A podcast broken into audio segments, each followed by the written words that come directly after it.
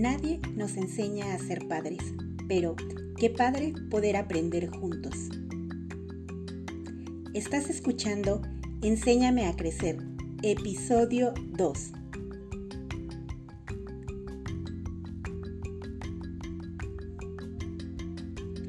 Hola, ¿qué tal? Mi nombre es Lisbeth Ángeles y es para mí un placer poder llegar a ustedes a través de este podcast mi objetivo es empoderar a mamás, papás y a todas aquellas personas que deseen aprender a través de acciones, sugerencias y estrategias aplicables en el día a día que les permitan acompañar a sus hijos e hijas en el fascinante viaje por su aprendizaje, porque la meta final es lograr su autonomía.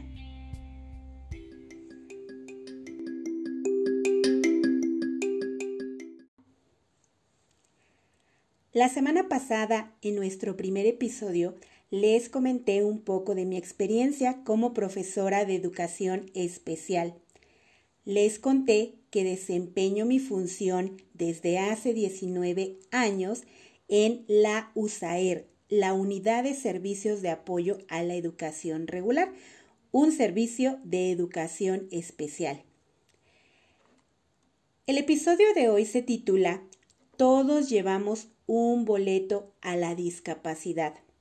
Y quisiera platicarles un poco sobre cómo los servicios de educación especial han cambiado su enfoque y el modelo de atención a través de la historia, cómo han transitado de la exclusión, la segregación a la integración educativa, posteriormente a la inclusión educativa y de manera específica en la actualidad en la que hablamos del el respeto y la valoración de la diversidad. Y por eso quise titular a este episodio así, como todos llevamos un boleto a la discapacidad, porque comúnmente solemos ver a las personas con discapacidad como algo ajeno a nosotros, a no ser que en nuestra familia o en los vínculos muy cercanos de amistad haya alguna persona con alguna discapacidad. Y solemos pensar entonces que la discapacidad es algo con lo que se nace y que si nosotros tuvimos la fortuna de nacer sanos, prácticamente estamos exentos de vivir con ella. Es decir, que muy difícilmente a lo largo de nuestra vida solemos pensar que esto nos puede ocurrir. Desafortunadamente la realidad es que esto no siempre es así. Y de hecho, mientras me decidía cómo titular este episodio, pensé que si ustedes escuchaban este título era más fácil atraer su atención. Muchas veces cuando hablamos de temas de discapacidad, la respuesta inmediata de los adultos es mm, no, esto no me interesa porque ni tengo discapacidad, ni conozco a nadie que tenga discapacidad, ni me relaciono con nadie que tenga discapacidad. Y entonces dan la vuelta a la situación. Pero si se quedan durante este episodio, les garantizo que van a poder comprender de mejor manera cómo las personas con discapacidad están más presentes de lo que creemos en la sociedad y cómo nosotros a partir de pequeñas y muy sencillas acciones podemos marcar una gran diferencia.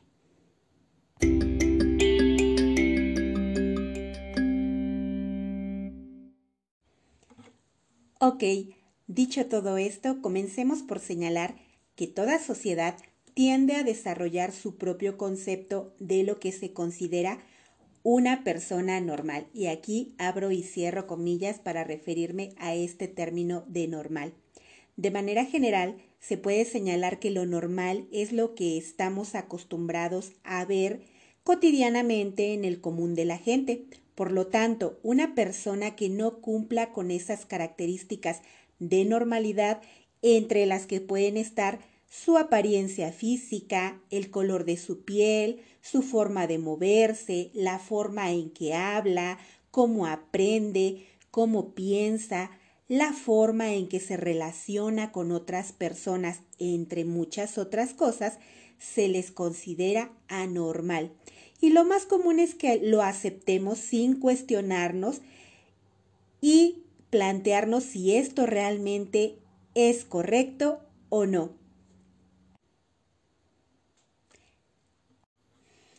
Estas formas de pensar tienen sus orígenes en la evolución de la humanidad.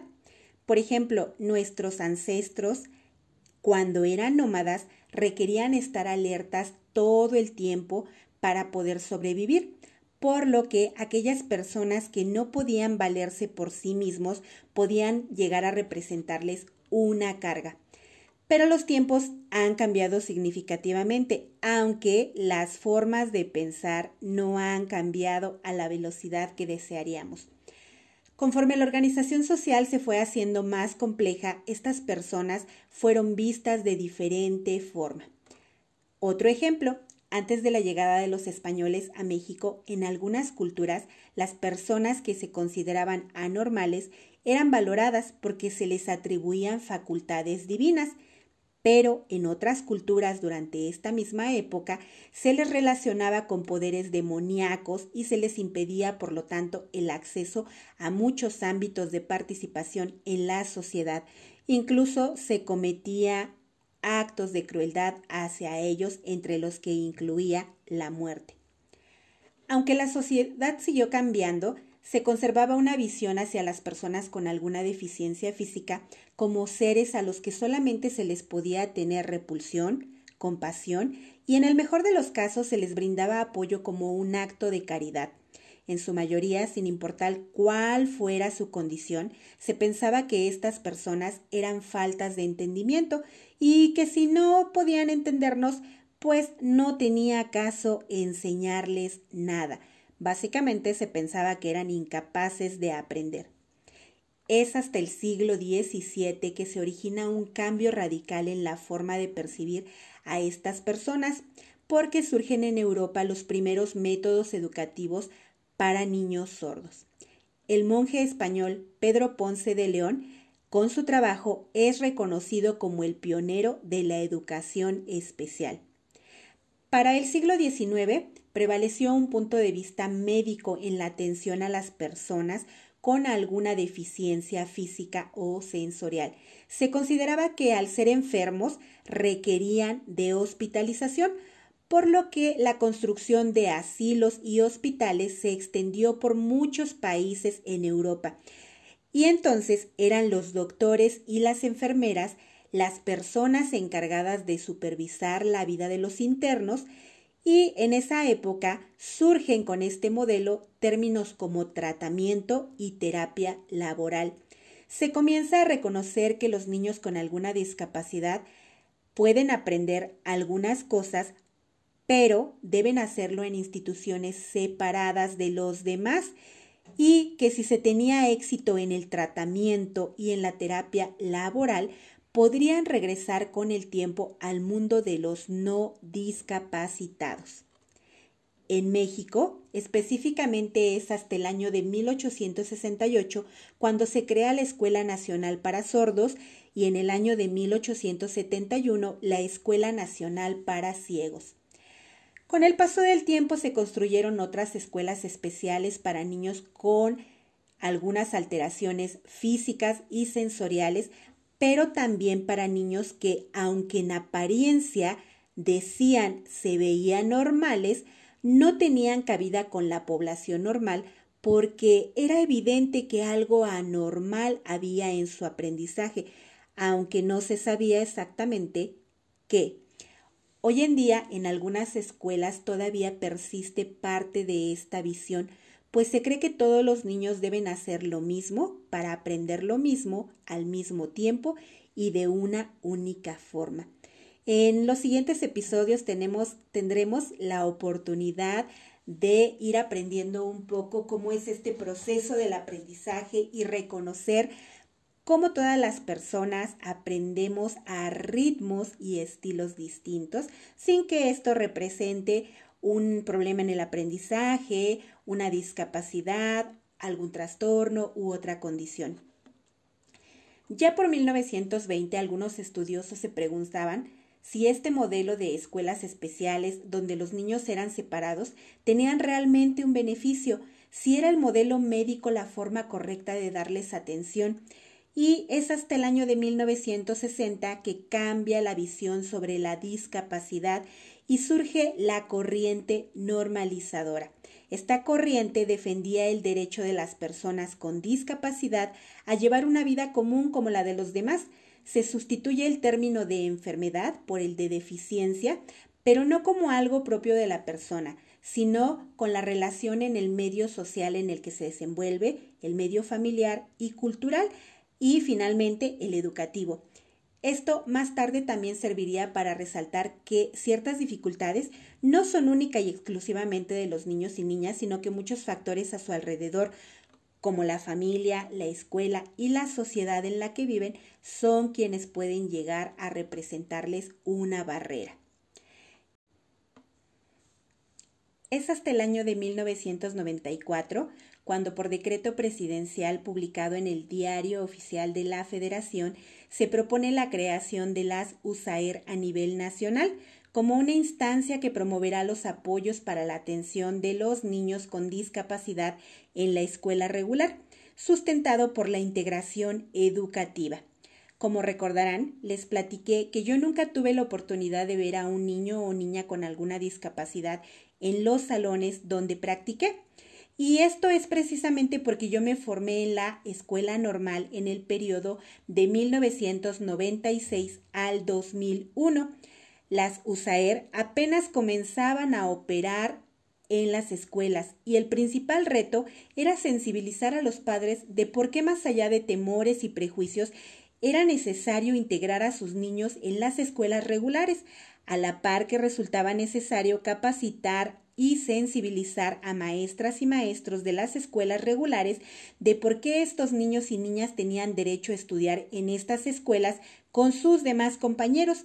Incluso dentro de nuestra formación docente no se contemplaba ninguna asignatura que como tal nos capacitara al respecto en temas de discapacidad.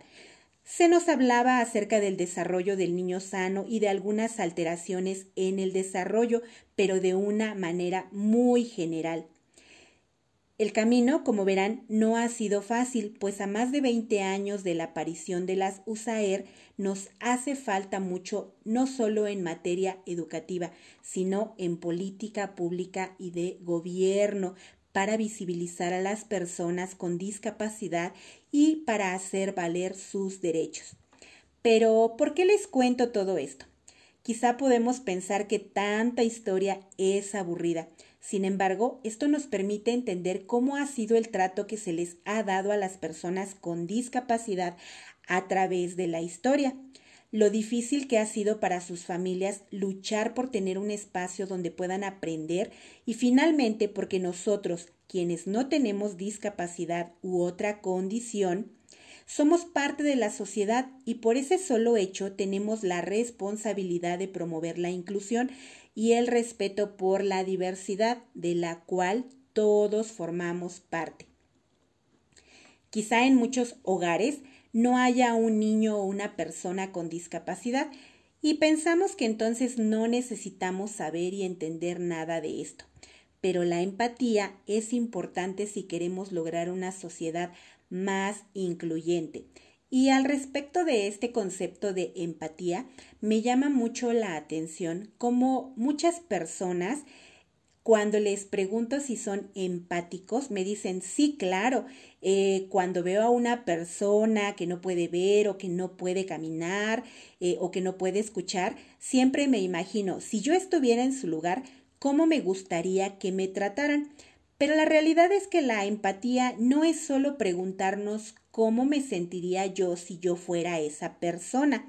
Es importante que, que reconozcamos, perdón, que todos somos seres humanos y que sin importar nuestras diferencias o similitudes, nuestras capacidades o limitaciones, somos sujetos de derechos. Entonces, no solamente se trata de pensar cómo me sentiría si yo fuera esa persona.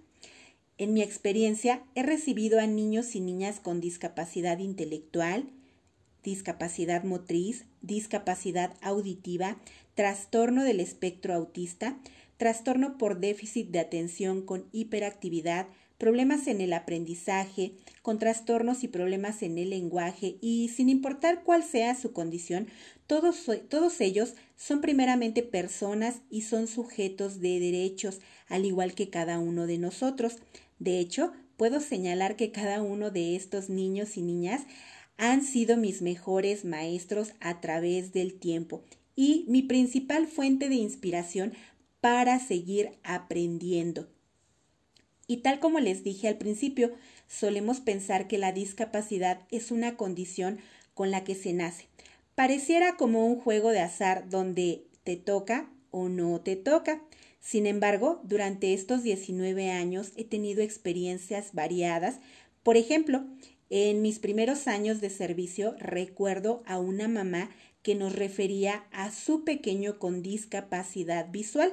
Su niño había perdido un año antes la visión de uno de sus ojos intentando abrir con un cuchillo el garrafón del agua, porque en incontables veces la observó a ella realizar esta acción. Hemos tenido niños con fracturas cráneoencefálicas por caídas fuertes que desafortunadamente han dejado secuelas permanentes a nivel motriz o a nivel intelectual. Pequeños que ante convulsiones han perdido facultades intelectuales y desde luego que al contarles esto no es mi, mi intención atemorizarlos, sino ayudarles a comprender por qué situaciones accidentales o incidentales pueden derivar en una discapacidad de un momento a otro. Claro está que no necesitamos vivir la discapacidad en nosotros, en un hijo o en un familiar para entenderlo. Desde la posición que ocupamos en la sociedad hay mucho que podemos hacer. A continuación les voy a dar una lista de acciones de lo que nosotros podemos hacer de manera práctica en el día a día. Número uno dirigirnos a las personas con discapacidad con respeto y de la forma correcta. Ojo, no son enfermitos, no son minusválidos, tampoco son inválidos, no son personas especiales, angelitos, superhéroes o personas con capacidades diferentes, ni tampoco se les dice discapacitados. La forma correcta de referirnos a ellos es como lo harías con cualquier otra persona, por su nombre, y si lo que quieres es hacer referencia a su condición, pues es tan simple como decir persona con discapacidad. Estos términos que mencioné antes han estado presentes en la historia el término enfermitos alude a esta época en la que comentamos que eran tratados precisamente por los médicos y enfermeras, pero la realidad es que una discapacidad no es una enfermedad. Cuando se les llamaba minusválidos o inválidos, estos términos aludían a que son personas con menos valor o que no tienen valor y la realidad es que el valor de una persona no puede ser medido por si tiene o no tiene una discapacidad. Tampoco son personas especiales porque de alguna manera todos lo somos en algún sentido específico. No son angelitos porque este término tiene más que ver con connotaciones religiosas. Cuando hemos visto personas con discapacidad que se dedican al deporte, solemos verlos o plantearlos como superhéroes porque se piensa que nosotros que estamos completos, que no carecemos de ninguna facultad, a veces no somos capaces de realizar las acciones que, que ellos hacen. Y esto es incorrecto. Ellos practican un deporte o realizan una actividad que es de su interés y lógicamente que sí representa un esfuerzo adicional a diferencia de el que realiza una persona que tiene todas sus facultades físicas, intelectuales y sensoriales, pero esto no los convierte en superhéroes. Y tampoco son personas con capacidades diferentes porque, si lo pensamos bien, cada uno de nosotros tiene capacidades diferentes a los de otras personas. Entonces, reitero, para comunicarnos y para expresarnos con ellos, lo único que tenemos que decir es persona con discapacidad. Número 2. Respetar sus derechos humanos y constitucionales. Específicamente el artículo tercero constitucional dice que tienen derecho a recibir una educación, por lo que no se les puede ni se les debe excluir del sistema educativo actual. Solamente en circunstancias excepcionales como en los casos donde hay una discapacidad severa o múltiple, se les da acceso a otros espacios que más adelante platicaremos, pero que específicamente son los centros de atención múltiple, escuelas también de educación especial, pero con mayores recursos precisamente para atender esta condición.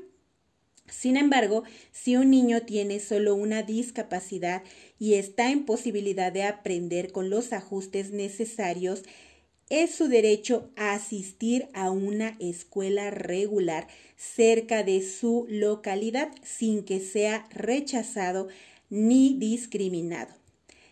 En los años que llevo de trabajar, me ha tocado ver padres de familia que cuando ven a un niño con discapacidad en una escuela, comienzan a movilizar a otros padres para pedir que sea expulsado con la excusa de es que si se queda aquí va a contagiar a mi hijo o si la maestra le va a tener que dedicar más tiempo seguramente va a descuidar a los demás niños.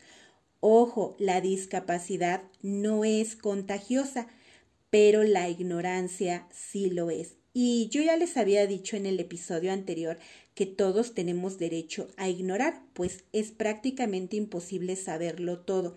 Pero hay temas sobre los que no podemos seguir eh, generando excusas y decir, ah, es que yo no sé. Por eso existe la información y si yo hago alguna acción para promover que un niño sea expulsado de una escuela bajo alguno de estos argumentos que acabo de mencionar, bueno, pues estoy violentando un derecho constitucional de este niño o niña. Número 3. Evitar hacer juicios, tener prejuicios y discriminar. Todas las personas somos diferentes en muchos aspectos, pero también todos tenemos derecho. Cuando tú le enseñas a tu hijo ideas erróneas de discriminación, como no te juntes con ese niño porque se te va a pegar lo que tiene, estás generando prácticas excluyentes y estás atentando contra el derecho de otra persona. Recordemos que en los primeros años de vida nuestros niños van a aprender no solo lo que les digamos, sino nuestras actitudes. Si ellos observan que como adulto manifestamos un claro rechazo por las personas que pensamos que son anormales o que no deberían de estar en esta escuela, pues lo más probable es que nuestro niño termine con el tiempo por replicar estos comportamientos. Número 4. Entender que la diversidad nos enriquece. Como les mencioné antes, transitamos a un modelo de integración educativa primeramente, en el que estos niños, bueno, pues era más que suficiente con que estuvieran en los salones, aunque no necesariamente aprendieran, con el tiempo se cambió el término integración por el de inclusión, bajo el entendido de que integrar es solo agregar, en este caso al niño o niña con discapacidad. Cuando incluimos, realmente lo estamos haciendo partícipe de todo lo que se trabaja. Y hoy en día se promueve mucho más el respeto por la diversidad, porque en esta diversidad todos entramos, todos formamos parte de ella y nos enriquecemos a través de nuestras fortalezas y habilidades, pero también reconocemos nuestras limitaciones y alcances en diferentes áreas. En este sentido, se entiende que los niños y niñas con discapacidad pueden seguir aprendiendo en las escuelas regulares desde temprana edad y posteriormente incluirse en la sociedad. Y número cinco, podemos generar redes de apoyo. Regularmente las familias de los niños con discapacidad pertenecen a grupos vulnerables. A veces se sienten rechazados por anticipado, Quizá aún no han terminado de procesar su duelo y no saben cómo acercarse a otras familias, en especial si en aquellas familias no hay niños con discapacidad. Tú puedes apoyarlos siendo respetuoso, empático y preguntándoles si hay alguna forma de ayudarlos. Claro está, siempre que ésta se encuentre dentro de tus posibilidades. A veces puede ser tan sencillo como escuchar o generar un lazo de amistad con una familia que tiene un niño con discapacidad. Estas acciones, como podrás ver, no nos cuesta nada y por el contrario, nos enriquecen muchísimo. Y ahora voy a darles algunas sugerencias en cuanto a qué podemos hacer nosotros para prevenir la discapacidad en nosotros mismos y en nuestros niños. Como les dije, todos tenemos un boleto hacia la discapacidad. Lo importante es hacer todo lo posible para no hacer válido este boleto. Y si sobre la marcha llegamos a presentar algún accidente o incidente que nos ponga en una situación de discapacidad, bueno, pues reconocer que esto tampoco es el fin del mundo, que necesitaremos transitar por un proceso de duelo, como ya les mencioné, eh, que necesitaremos apoyos adicionales, pero que se vale y se puede salir adelante. Muy bien, nuestra primera recomendación. Sabemos que un embarazo planeado, deseado y con los debidos cuidados puede disminuir significativamente el porcentaje y la presencia de una discapacidad. Claro está que esto no es una garantía del 100%. La genética tiene sus fallas o alteraciones y a veces, aún teniendo la vigilancia médica, puede suceder que nuestro niño o niña nazca con alguna alteración o discapacidad. Pero si estás planeando volver a embarazarte, toma todas las medidas que estén en tus manos y en las de tu pareja para garantizar la evolución de un niño sano. Siguiente, si tienes niños pequeños, asume responsablemente tu maternidad y tu paternidad. Ya hablamos de esto en nuestro primer episodio. Hoy en día se sabe por la investigación en la neurociencia que un niño sano que pasa sus primeros tres años en un ambiente carente de afecto, de cuidado, en situaciones de malnutrición, con escasa o nula estimulación, desde temprana edad está expuesto por varias horas frente a dispositivos electrónicos donde no hay límites ni reglas, es más propenso a desarrollar alteraciones en el desarrollo que en un futuro no muy lejano pueden derivar desde problemas del aprendizaje hasta una discapacidad. Si tú ya tienes hijos o hijas y son todavía muy pequeños, es tu obligación generar un ambiente sano, seguro, amoroso y estimulante para su aprendizaje. Siguiente recomendación. Dialoga frecuentemente con tus niños y niñas sobre la prevención de riesgos y de accidentes. No los eduques desde el miedo con frases como no te subas de ahí porque te vas a caer, no toques porque te puedes lastimar, esto no lo puedes hacer tú porque eres muy pequeño. Por el contrario, ve fomentando su autonomía, pero con responsabilidad. Recuerden esta historia que les platiqué de la mamita y es un niño que perdió la vista por abrir el garrafón de esta manera errónea. Muchas veces nosotros como adultos tenemos prácticas poco responsables y las pasamos como algo cotidiano o carente de importancia. Recuerden que sus niños y niñas aprenden a base del ejemplo y de la observación que realizan de ustedes. Puede que con palabras les digamos una cosa, pero con nuestras acciones les estemos mandando un mensaje completamente opuesto. Entonces, tengamos mucho cuidado en esto. Siguiente recomendación. Lleva a tu niño o niña a revisiones periódicas con el pediatra o con el médico general. Hoy en día en los centros de salud se aplica la escala del desarrollo infantil cuya característica es que se divide en un semáforo, un semáforo como el que conocemos en los cruceros para los carros, donde nos ubicamos por colores, en rojo, donde este rojo significa señal de alarma en el desarrollo, un amarillo donde nos indica que hay algunos factores que podemos mejorar y un color verde donde nos indica que el desarrollo de nuestro niño está dentro de los rangos normales esperados para su edad. Si tú no acostumbras llevar periódicamente a tu niño o niña a una revisión, difícilmente podrás saber si su desarrollo está dentro de lo esperado para su edad. Y a veces es bueno comparar, no siempre y no en todas las circunstancias, pero cuando tenemos la oportunidad de observar que quizá ya mi niño cumplió un año o dos años y todavía no habla y si no tenemos contacto con otros niños podemos pensar que esto es normal, pero cuando observamos que entra en contacto con otros pequeños de la misma edad y que estos niños ya muestran mayores fortalezas en diferentes áreas de desarrollo, podemos observar que quizá también hay señales de alarma. Y otra recomendación más es, ante la sospecha de una enfermedad o alteración en su desarrollo, acude a que lo valoren con los especialistas necesarios para descartar o corroborar un diagnóstico y a partir de ello dar el seguimiento necesario.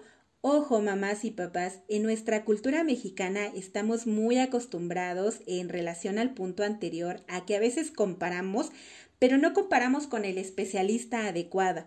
Eh, a veces le comentamos a una prima, a una tía, a la comadre, eh, que observamos esta situación en nuestro niño o niña y en lugar de llevarlo con un profesional de la salud, atendemos a la recomendación que nos hace una persona que a lo mejor y lo hace con buena voluntad, pero sin el conocimiento adecuado. Y a veces nos dicen, ah, no te preocupes, si tu niño no habla, este, lo único que tienes que hacer es lo que hacían en los pueblos anteriormente. Dale las migajas que se come el perico y con eso va a hablar.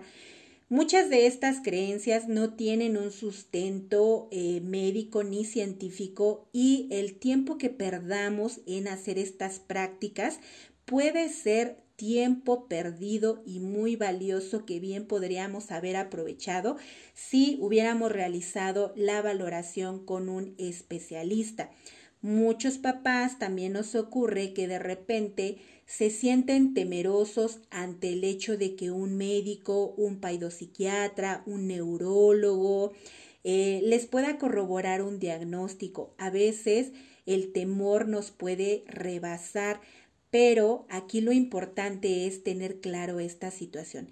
Si el especialista nos confirma un diagnóstico sobre una discapacidad, bueno, pues ya sabremos cómo proceder, sabemos exactamente qué es lo que tiene nuestro niño o niña y a partir de ello darle el tratamiento y los recursos necesarios para su desarrollo y aprendizaje.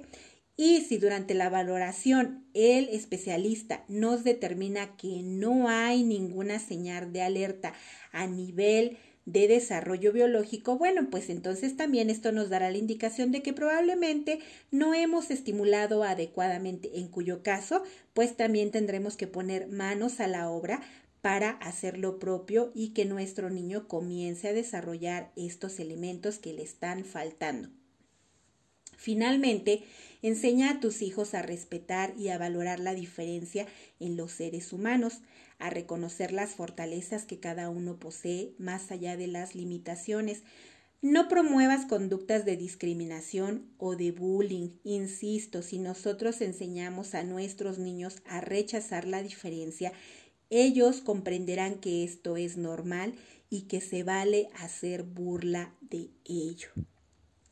Muy bien, pues en los siguientes episodios te seguiré comentando sobre los tipos de discapacidad, los apoyos que de acuerdo a cada una de estas discapacidades se requieren, eh, este aspecto del que hoy les hablé mucho, que es el duelo por el que transitan los padres cuando en la familia llega un bebé con una discapacidad o con alguna otra condición y que no siempre se atraviesa de la mejor manera los hitos del desarrollo que todos los padres deben conocer, que son estas etapas normales y hasta donde ya no se considera tan normal y se empieza a considerar como un factor de riesgo en el desarrollo de nuestros niños en el habla, en lo motriz, en lo auditivo y en realidad en todas las áreas de desarrollo. Y también te iré contando sobre formas para estimular el aprendizaje desde el hogar, independientemente de si tu niño tiene o no una discapacidad, además de muchos otros temas que ya estoy elaborando en mi mente y de los cuales también ya estoy retomando una nueva investigación. Así que, bueno, espero que me puedas seguir acompañando en este fascinante eh, mundo del aprendizaje de los niños. Y finalmente, para despedirme desde la distancia, les mando un abrazo y nos escuchamos en el siguiente episodio. Gracias.